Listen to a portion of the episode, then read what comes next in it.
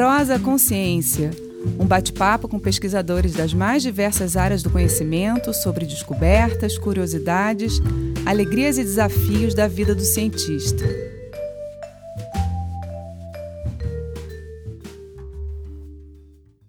Olá, bem-vindos à nossa Prosa Consciência. Eu sou Mariana Guinter e nosso convidado de hoje é o Simão Vasconcelos. O Simão é agrônomo, tem graduação em agronomia pela Universidade Federal Rural de Pernambuco, doutorado em zoologia aplicada pela Universidade de Oxford, na Grã-Bretanha, e atualmente é professor do Departamento de Zoologia da Universidade Federal de Pernambuco. Bem-vindo, Simão! Olá, Mariana, obrigado pelo convite e pela oportunidade da gente fazer essa prosa com ciência. Maravilha. Simão, desde a sua graduação que você vem pesquisando os insetos, né?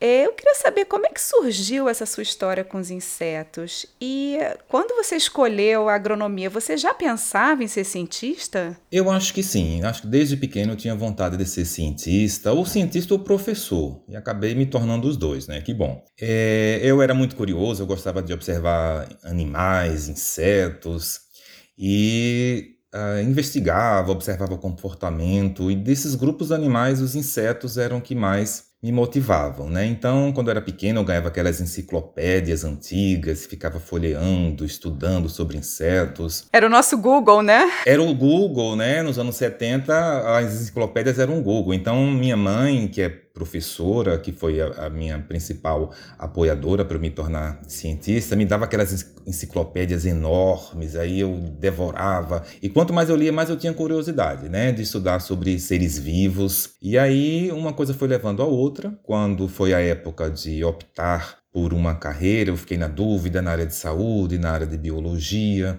e optei por agronomia. Eu queria uma coisa também de campo, uma coisa aplicada. E aí na agronomia eu fiz vários estágios, mas sempre tive uma curiosidade especial em insetos. E lá a gente tem uma formação muito boa de entomologia 1, entomologia 2, zoologia, as pragas, né? E aí fiz vários estágios nessa época, né, sobre controle biológico de insetos, era o que eu gostava mais. E aí uma coisa foi levando a outra. Eu fiz estágios na própria Universidade Federal Rural de Pernambuco, eu fiz estágios no IPA, que é uma empresa pernambucana de pesquisa agropecuária, sempre com controle biológico, manejo ecológico. Era uma área que sempre me interessou muito. É isso que eu fico pensando, né? Os insetos na agronomia, eles têm um pouco essa a gente tem essa ideia, né, do inseto como praga, mas eles também podem ser benéficos, sendo utilizados como controle biológico. Eu fiquei pensando nisso, assim, como é que é esse trabalho com controle biológico? O que, que quer dizer isso, na verdade? Pronto. Na verdade, os insetos são muito mais úteis do que nocivos porque é, a polinização das plantas cultivadas, em grande parte, é feita por insetos. Então, se não tivesse inseto, a gente não teria alimento, não teria frutas, por exemplo, né? Sim. Então, então, a visão que a gente tem de inseto como um causador de dano, é claro que ela é aplicada quando eles atingem uma população que causa dano na cultura. Ah, os insetos estão aí, independente da presença humana, os insetos fitófagos e os insetos que a gente chama de inimigos naturais, que são os predadores e os parasitoides.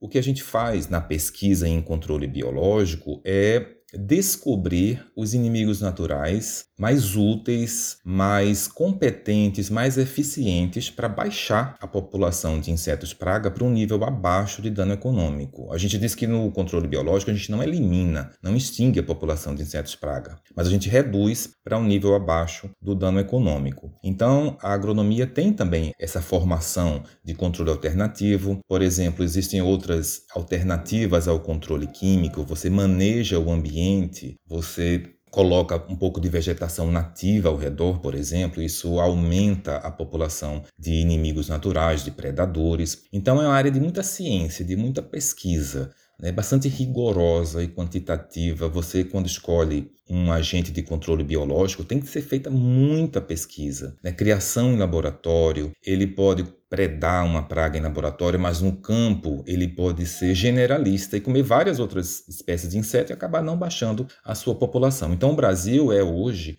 um dos países com maior experiência em controle biológico de insetos. Nós temos instituições centenárias que trabalham com isso. Ou seja, existe uma alternativa ao uso de agrotóxico, né, Simão? Sim, sim. A gente pode realmente pensar em ter uma produção agrícola, porque a praga ela acaba sendo resultado dessa monocultura, né, dessa ideia de cultivo que a gente tem em larga escala, mas temos alternativas, né? E esses estudos de controle biológico são fantásticos. É, e, e, a agroecologia, né, que é um sistema de produção que respeita os ciclos de natureza com rotação de culturas, com árvores, um plantio integrado, o manejo de culturas. Mas é curioso também que não são só os insetos que são os inimigos naturais de outros insetos, né?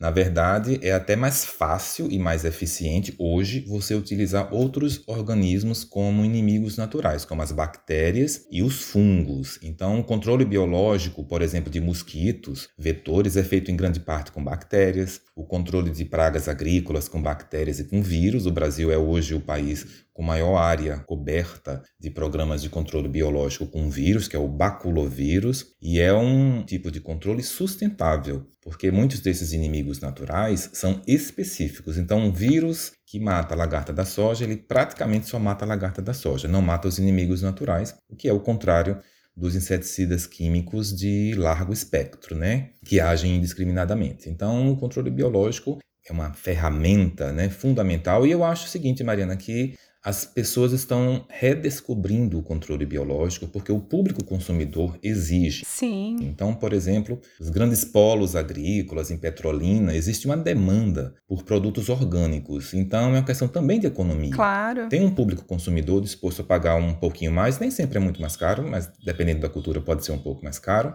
por um produto de qualidade sem os vestígios de agrotóxicos. E a gente tem observado, infelizmente, que o Brasil está num retrocesso porque a gente tem liberado agrotóxicos que são banidos de outros países, né? Então, mais um motivo para a gente estudar o controle biológico de insetos. Exato. E nós, enquanto sociedade, temos que pressionar, né? E eu acho que esse poder do consumidor é muito importante. Eu digo não aos agrotóxicos, né? Mesmo como você falou, pode ser um pouco mais caro, mas é um pouco mais caro porque não existe tanta procura, né? A partir do momento que a sociedade passa a demandar esses produtos, eles passam a ser mais viáveis também, né?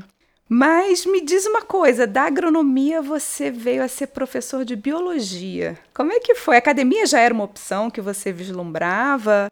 E essa migração da agronomia para a biologia foi muito diferente? São mundos diferentes, são mundos complementares? Como é que você percebeu esses dois mundos na sua história? Veja, a agronomia, é, embora tenha uma visão aplicada da produção, agrícola principalmente, né? Mas é também totalmente baseada em biologia, né? Eu, eu cumpri muitas disciplinas de botânica, tive outros professores de botânica, de zoologia. Então a gente sempre estudava o ciclo das plantas, os insetos associados, os fungos. E eu fiquei bem, bem feliz de ver que essa formação foi muito útil na minha prática diária no curso de biologia, porque eu dou aula hoje uh, de invertebrados, de insetos, então, eu trouxe muito dessa bagagem que eu recebi da Universidade Federal Rural de Pernambuco para a Universidade Federal de Pernambuco, né? São duas instituições de excelência aqui em Pernambuco. Então, desde a minha graduação, pelos estágios que eu fiz, eu tive a oportunidade também de fazer estágios na Embrapa, em Brasília, na área de recursos genéticos e biotecnologia, então era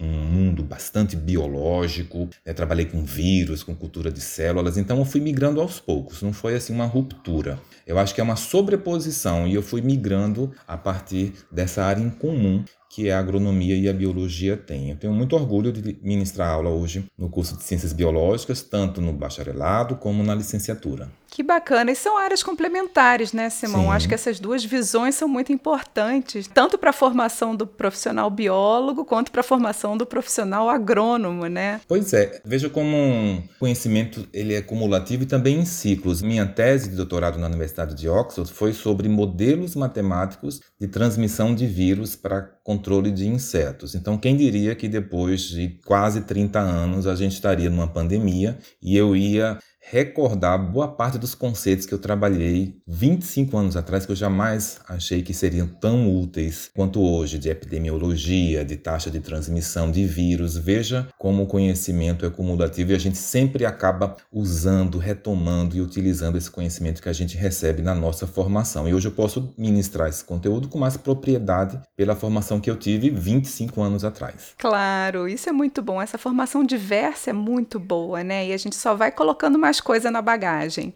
E falando em diversidade de, de estudos e de pesquisa, você também vem trabalhando há alguns anos com entomologia forense, né? Conta um pouquinho pra gente como é que são essas pesquisas, vocês participam de investigações, vocês vão à cena do crime, é tipo um CSI, como é que é essa história? Conta pra gente. Olha, é, nós fazemos parte do primeiro momento da entomologia forense. Nós geramos o conhecimento que vai ser utilizado pelos peritos criminais. É até bom você ter feito essa pergunta, porque muitos estudantes de biologia, quando pedem estágio, acreditam que irão à cena do crime, mas na verdade tem várias competências. Né? A cena do crime, quem deve ir é o perito criminal, o delegado, o papiroscopista, né, o especialista em medicina legal, o legista, mas o biólogo não vai. O que a gente faz é uma interação. A gente tem parcerias com peritos criminais, biólogos, que tivemos a sorte de serem, inclusive, egressos do nosso grupo de pesquisa, alguns deles, e nós solicitamos o material biológico. O material biológico são as larvas mesmo do cadáver, né? Então, a gente recebe esse material, cria em laboratório, identifica, em alguns casos a gente faz a estimativa do intervalo pós-morte e aí passa essa informação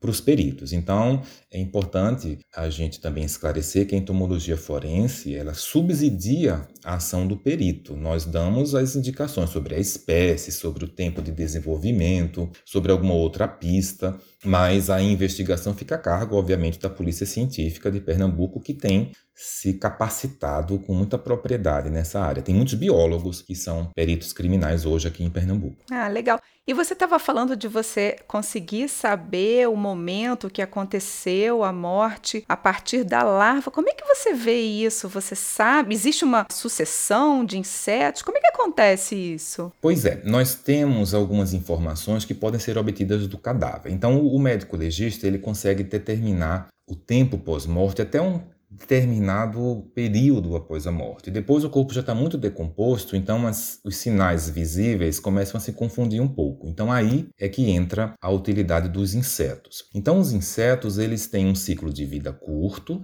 eles têm um ciclo de vida bastante conhecido, o ovo, estou me referindo no caso às moscas, né? A larva do primeiro estágio, a larva do segundo estágio, a larva do terceiro estágio, uma pupa e um adulto. Então, em um cadáver você pode encontrar uma diversidade de insetos. Alguns deles vão ser bem específicos para se alimentar do cadáver, outros são, por exemplo, predadores que vão se alimentar dos insetos necrófagos. Então, a gente já reconhece, evidentemente, as larvas de moscas, são os principais insetos, são os mais comuns, são as moscas. Então, você coleta, na verdade, o perito criminal coleta essa larva, a gente cria em laboratório, observando diariamente, se possível mais de uma vez por dia, até observar o surgimento, a emergência que a gente fala, do adulto. Sim. Então, a gente observou que demorou, por exemplo, oito dias daquela larvinha para se transformar num adulto. Então a gente consulta os bancos de dados sobre aquela determinada espécie e, digamos, um exemplo fictício,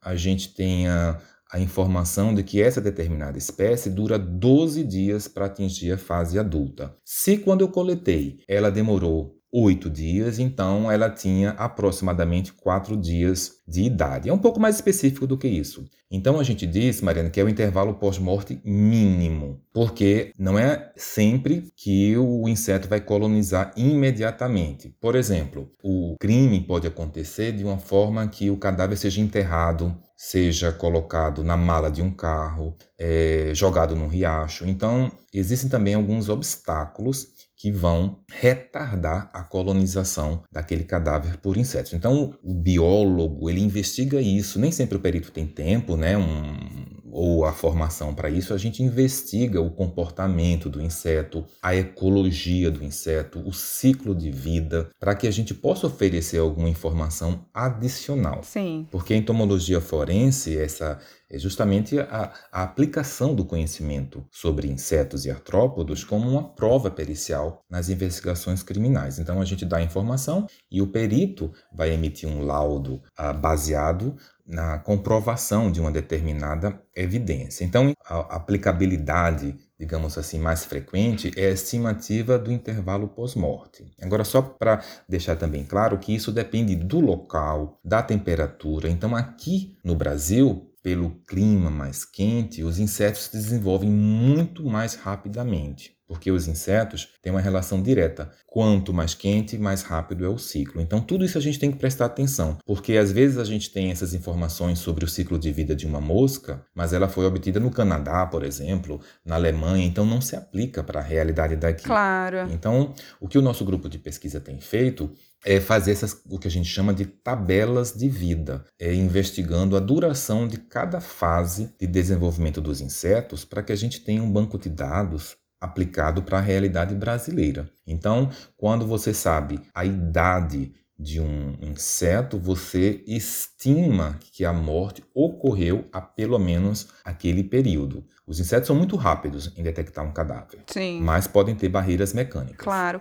E eu fico pensando, vocês têm acesso aos casos? Eu fico me colocando, né, enquanto bióloga. Você precisa ter uma preparação psicológica também, né, para trabalhar com isso. Não é fácil. E eu fico pensando, é só assim, peguei uma amostra e analisei e dei o resultado e eu não sei do que, que se trata? Ou vocês têm acesso a dados, enfim, ao que ocorreu? Como é que acontece isso? É, para isso a gente precisa de uma parceria formal. Então nós temos uma parceria firmada com a Polícia Científica de Pernambuco, por meio da qual nós temos acesso a informações. Naturalmente a, a identidade do morto a gente não tem acesso, até porque não é necessária. Lógico. Tá?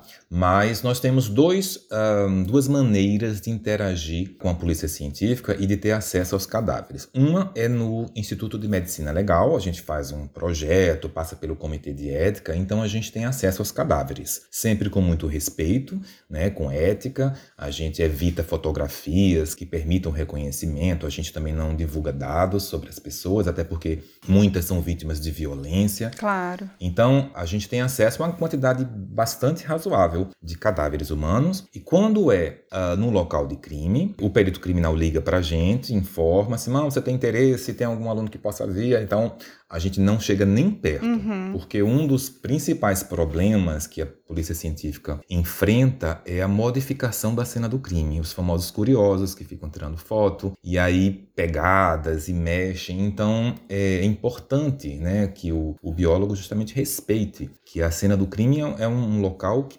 vai proporcionar informações.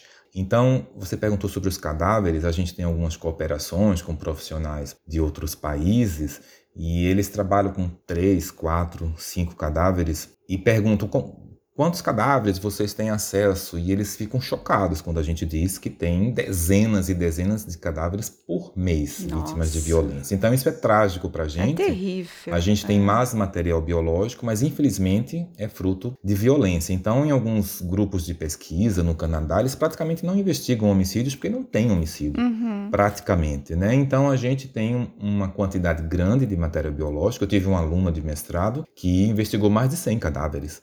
Tem uma, uma, uma aluna agora que está fazendo, que estudou na Paraíba, também estudou mais de 50 cadáveres. Então, do ponto de vista biológico, a gente tem acesso a bastante material para a pesquisa científica. Isso é bom porque a gente consegue fazer inferências. Será que essa espécie prefere um determinado tipo de cadáver? Porque uma das informações que a gente pode ter por meio da entomologia forense é saber, por exemplo, o tipo de morte. Porque os insetos normalmente colonizam as aberturas, né? os olhos, boca, ânus, narina. Mas se você encontrar uma massa de larvas de insetos, por exemplo, no tórax, no abdômen, isso pode ser uma inferência, uma sugestão de que houve uma perfuração, um objeto pérfuro cortante, que causou aquela lesão e facilitou a colonização por insetos. Então tem várias pistas Sim. que a gente pode obter quando a gente analisa um cadáver. Então no IML, sim, a gente tem acesso e na cena do crime não, a gente pede a parceria do perito criminal para coletar as amostras. É, melhor assim mesmo, mas é um trabalho importantíssimo que vocês fazem. São pistas importantes, né? É trágico como você falou, mas que bom que tem pessoas trabalhando com isso, né, ajudando a resolver esses mistérios. E eu estava pensando, você estava falando no desenvolvimento dos insetos nos trópicos, que é diferente, né, em climas temperados, como você falou no Canadá. Vocês estudam muito também os insetos como indicadores, né, indicadores de mudanças climáticas, muitas vezes indicadores de poluição. Fala um pouquinho desses estudos também do seu grupo de pesquisa sobre a utilização dos insetos como indicadores. Pois é, a minha área de controle biológico, eu aprendi muito sobre ecologia, então eu sempre tento puxar um pouquinho a área da ecologia, né? Nós começamos o nosso grupo de pesquisa fazendo o básico, que é um inventário da biodiversidade de moscas necrófagas, porque para a gente dar qualquer informação para um perito, a gente precisa saber a identidade da mosca. Então, nós fizemos inventários sobre moscas necrófagas desde Fernando de Noronha até Petrolina. Então, a gente meio que cruzou o estado de Pernambuco quase todo. Uau! E ao longo desses inventários, a gente começou, que isso é uma é uma atitude bem típica de cientista, né? A gente tem um objetivo e acaba se desdobrando e fazendo 300 objetivos diferentes. A gente vai aumentando, desdobrando a complexidade. Sim. O objetivo inicial era fazer um inventário e a gente acabou é, gerando outros questionamentos. Que quanto mais a gente estuda, mais a gente fica com dúvida, né? Então a gente começou a perceber que as comunidades de insetos variavam de acordo com o ambiente, mas mesmo o ambiente, digamos assim, praia ou ambiente caatinga, a gente tinha variações. Então nós criamos alguns protocolos, foram dois alunos de doutorado que investigaram isso, para ver o efeito da, do impacto ambiental causado pelo homem, né? a gente chama o impacto antrópico, sobre a comunidade de moscas que, que a gente observou? Existem moscas que são muito sensíveis ao desmatamento, a população fica localmente extinta. Existem moscas que tanto faz, se dão bem no ambiente antropizado ou não, e existem aquelas que se beneficiam da modificação humana, a gente chama de moscas sinantrópicas. Isso tem várias aplicações. Primeiro, você pode inferir sobre o local de morte, digamos que o cadáver foi colonizado por uma espécie que só ocorre em uma área de mata conservada. E o cadáver foi encontrado numa área urbana. digo, mais estranho, essa espécie de mosca não ocorre na área urbana. O que é que isso pode dar de pista para o perito criminal? De que houve o traslado pós-morte, que a morte aconteceu no ambiente de mata, houve a colonização, porque os insetos chegam com poucos minutos após a morte e houve, talvez para despistar, foi descartado em um outro lugar. Então, essa foi a primeira contribuição do estudo. A outra contribuição para o manejo ambiental, naturalmente, para a conservação de espécies, a gente percebeu que mesmo algumas praias consideradas mais preservadas, como Tamandaré, em comparação a Pau Amarelo Piedade, já apresentavam na sua comunidade moscas tipicamente sinantrópicas. Então a gente usa isso como um argumento também para indicar o estado de conservação de um determinado ambiente. A gente viu que na Caatinga algumas espécies são muito prejudicadas pelo desmatamento porque primeiro diminui a cobertura vegetal, diminui o sombreamento, aumenta a temperatura. Então, no futuro, um projeto que a gente quer dar um desdobramento é saber como as mudanças climáticas vão beneficiar determinadas espécies. Tenho dois ex-alunos de doutorado que estudaram também o potencial invasivo das espécies. Ah, isso é muito legal. É, então, assim, a gente começa, Mariana, com entomologia forense, aí vai desdobrando para ecologia, vai desdobrando para invasão biológica, conservação. Daqui a pouco você está com 10 projetos diferentes.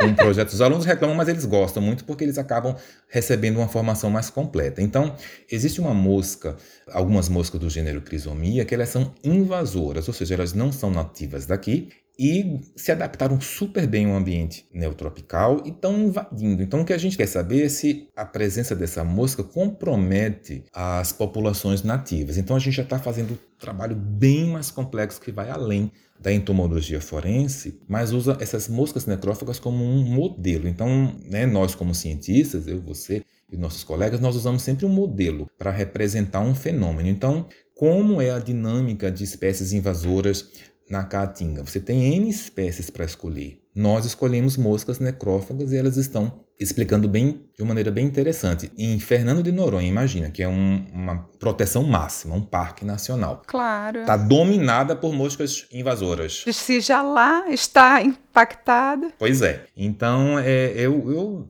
assim me divirto e aprendo e, e, e os alunos também são muito empolgados com essas questões de conservação. E é fantástico, né? Porque quando a gente pensa em conservação, a gente pensa em espécies carismáticas, aquelas espécies que você quer preservar, e a gente pensar como as moscas, que geralmente a gente vê como um, um animal nocivo, né? Você tem essa ideia da mosca como ligado a lixo, ligado a, a sujeira, né? E como é que você pode usar a mosca para indicar o estado de conservação de uma área ou utilizar as moscas para resolver um crime, né? Assim, a diversidade de estudos que vocês conseguem fazer com um grupo de insetos, eu acho fantástico.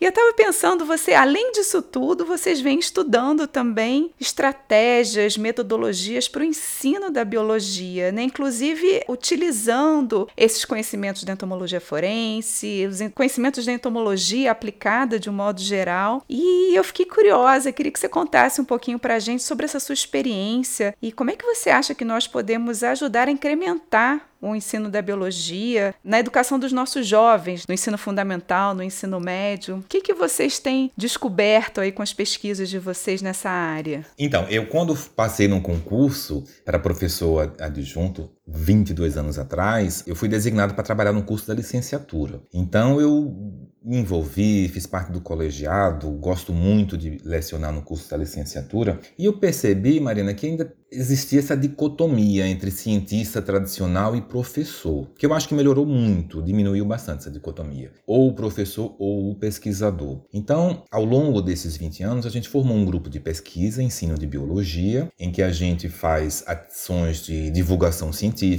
Nós temos um evento que é Semana de Biologia Animal do nossa pós-graduação, que a gente faz ações em escolas públicas. Eu oriento professores do ensino fundamental e médio e a nossa intenção é dar uma abordagem mais científica ao ensino, nos apropriando uh, de algumas competências, por exemplo, o ensino por investigação. Então, o desenvolvimento de projetos, então os alunos realizam vídeos didáticos, eles fazem mini experimentações, para que a gente construa é, situações né, nas quais o, o estudante possa reproduzir o comportamento de cientista. Então, os alunos, no semestre retrasado, observaram reprodução de embuais, né? Imagina, miriápoda. E aí observaram reprodução de percevejos em laboratório ao longo de um semestre, registrando, anotando. Eu estou vinculado ao mestrado profissional em ensino de biologia que tem a sede no CAVE, em Vitória Santo Antão. Então, é exclusivamente para professores do ensino médio de escolas públicas. É uma experiência riquíssima. Que legal! Porque você vê que esses professores têm muita sede de conhecimento, mas nem sempre receberam uma formação em pesquisa e metodologia científica. Então, só para ilustrar, há, há dois anos nós fizemos porque vou puxar o assunto para mosca, claro, né? Então nós fizemos o experimento de Francesco Redi numa escola pública para que os alunos misturassem diferentes assuntos da biologia, origem da vida, né? Francesco Redi fez aquele experimento clássico que ele colocou algumas carnes em recipientes abertos, recipientes telados, recipientes fechados, ele comprovou, claro, que a carne não, da carne não iriam surgir moscas, mas que foram depositadas pelas fêmeas. Então a gente fez alguns experimentos é, numa escola pública de Pernambuco, colocando os alunos inventaram cada tratamento, carne queimada, carne com sal, carne com repelente. Então a gente fez literalmente experimentos com iscas, colocamos nas escolas, os alunos identificaram as moscas. Isso são todos alunos do ensino médio. A gente submeteu para uma revista para publicar. Então, são muitas oportunidades. Eu também orientei alguns trabalhos com uh, artrópodos peçonhentos, com inventários. Então, os professores, eles acabam aumentando o grau de cientificidade na sua abordagem. Eu sei que é difícil no ensino médio, Marina, porque tudo é com Enem, é tudo prova tipo teste, então até a própria elaboração textual é comprometida. É tudo atropelado, né? É, é, é. Eu, sou até, eu sou bastante otimista, eu acho que está havendo sim né, o material didático, o uso de experimentações, de abordagem da pedagogia de projetos. Então, é isso que a gente tenta fazer no grupo de pesquisa e ensino de biologia. A gente já utilizou vários modelos, principalmente insetos, por exemplo, voltando para a entomologia forense, tem uma prática que a gente faz na graduação, que é para os estudantes de graduação analisarem alimentos porque a legislação brasileira regulamenta sobre contaminação de alimentos por insetos. Então a gente faz umas práticas, os alunos ficam bestas. A gente pega assim uma amostra de 100 gramas de granola, tem milhares de ácaros. A gente deixa um dia fora, assim, aberto, exposto. Então, é, é uma descoberta. Eles fazem um laudo, dizem se está apto para consumo ou não. Então, são práticas baratas que a gente faz no laboratório lá na Federal, que dão uma formação também de cidadão, de consumidor, né? Porque a gente precisa também né, gerar o conhecimento básico para entender os grandes fenômenos da biologia, mas, se possível, também ajudar na resolução de problemas. Então, esse é um, é um dilema dos cientistas. A gente tenta trabalhar nessas duas áreas: a ciência básica, estudando comportamento, estudando a bionomia, e também na aplicada. Claro, e é importante trazer ou proporcionar essa descoberta do cientista que existe em você, né? Eu acho que a gente trabalhar isso com os alunos ainda, né, mais jovens, adolescentes, no ensino final do ensino fundamental, ensino médio, eu acho que a gente consegue despertar essa vontade, essa sede do conhecimento, essa curiosidade que existe, né? Existe em todos nós, mas eu acho que com o tempo a gente vai esquecendo, vai deixando de lado a vida vai passando e a gente vai se envolvendo com o trabalho, com outras coisas, né? Eu digo os não cientistas. É, porque a criança é naturalmente curiosa, né? Eu Exato. acho que quando eu escolhi ser cientista, eu acho que eu mantenho muito da minha infância, da curiosidade, né? Eu li aqueles livros de monstros, livros de ficção científica que minha mãe trazia e eu viajava. Então eu acho que a imaginação, a criatividade, a curiosidade são parte fundamental da vida de um cientista. E a gente faz essas práticas, a gente fez fez numa escola pública de Jaboatão com crimes. A gente colocou uns bonecos assim assassinados. Os alunos adoraram. A gente deu um certificado de perito por um dia. E a gente faz também sempre um, uma avaliação da prática. E vários. Ah, eu quero ser biólogo, eu quero ser delegado, eu quero ser. Então, assim, muito bacanas. E isso, essas atividades que eu coordeno, não sou eu que ministro, são os alunos de mestrado e doutorado que elaboram e organizam junto com alunos do ensino básico. Então, é isso que você falou precisa despertar. A ciência é inclusiva, a gente precisa dar. Eu fui muito sortudo, eu tive uma professora dentro de casa, minhas irmãs me estimulavam, mas nem todo mundo tem esse acesso. Lógico. Eu tive a sorte também de ter uma formação em universidades de ponta, Universidade Federal Rural, Universidade Federal, Oxford. Então, eu sou totalmente a favor né, dessas políticas de inclusão. A gente precisa divulgar mais ciência, por isso que é bacana também esse seu podcast, porque tem interesse, sabe? Precisa a gente apoiar. Né? Então, essa minha atuação junto às escolas, eu acho que me renova. Você vê que tem talento humano, pessoas curiosas que precisam de uma oportunidade para seguir na ciência. É um papel também da universidade pública, né, Marina? A gente está aqui, claro. precisa acolher essas pessoas e oferecer uma formação adequada. Com certeza. Simão, muito obrigada pela nossa prosa. Adorei saber sobre todos esses trabalhos, todas essas pesquisas que vocês andam fazendo. Parabéns, desejo sucesso para vocês continuarem inspirando os alunos, inspirando novos cientistas aí desde o do ensino fundamental. Muito obrigada. Eu que agradeço e a gente está à disposição para novas prosas. Parabéns pelo programa. Obrigadão. Maravilha! Obrigada a todos que estão nos acompanhando e até a próxima Prosa Consciência. Prosa Consciência. Criação, produção, roteiro e apresentação: Mariana Guinter. Edição: Diego Astua. Realização: no PEAC.